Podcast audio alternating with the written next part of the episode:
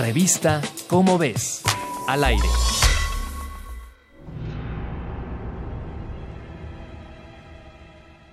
Recientemente se descubrieron formaciones rocosas en Australia que presentan enormes similitudes con otras que se encuentran en el norte de Canadá.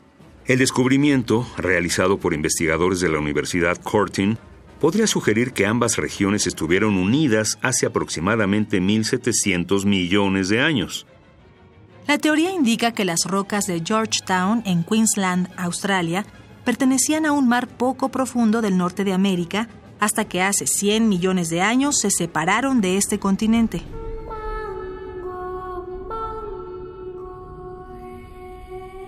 Aparentemente la placa pudo deslizarse hasta que chocó con la región del monte Isa en el norte de Australia.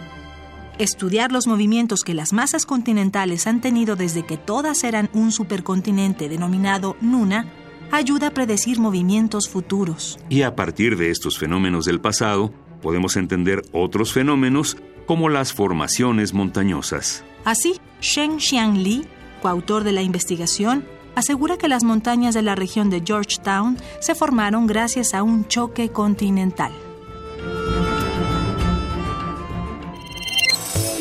Revista Cómo ves, al aire.